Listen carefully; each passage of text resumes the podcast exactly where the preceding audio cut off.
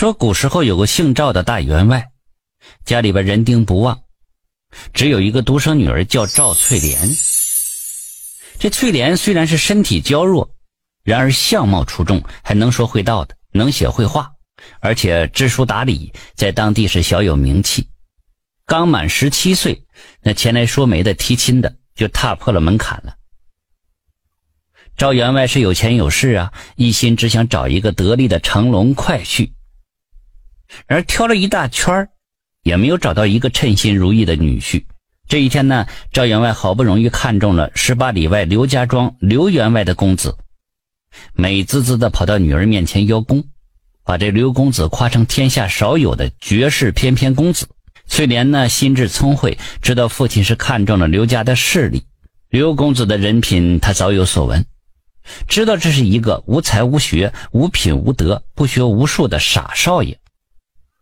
翠莲是说什么也不愿意嫁给刘家公子，这可把赵员外急出了一身的热汗呢。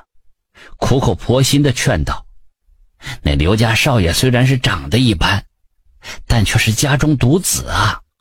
他家那金银数不胜数，那粮食都堆满仓。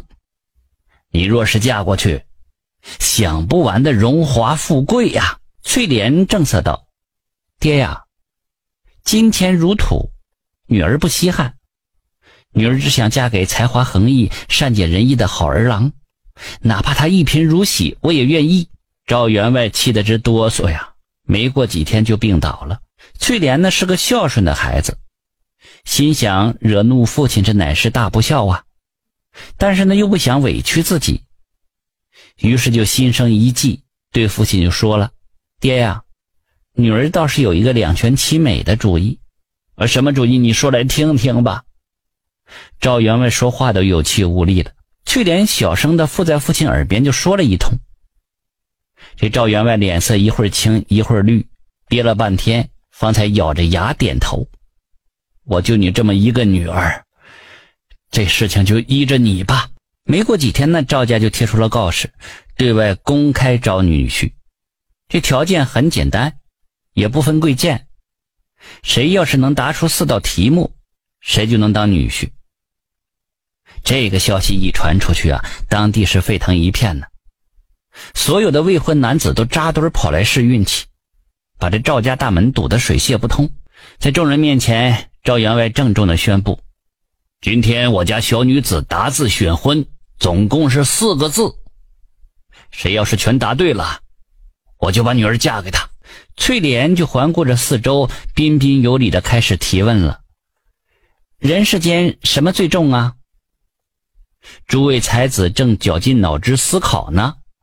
那刘公子一听是哈哈一笑，抖起一身的肥肉，还得意：“我最重，不多不少，两百五十斤。嘿嘿，这第一非我莫属。”在场人是轰然大笑。一个眉目清秀、衣着朴素的种地汉上前答道。小姐，情义最重。翠莲一听，这眉头一挑，高兴的就宣布了：“回答正确。”接着，翠莲又问第二个字：“人世间什么最肥呀？”刘公子又抢着回答了：“哎呦，我爹最肥，那一身赘肉像肥猪似的。”这大家又笑得前仰后合。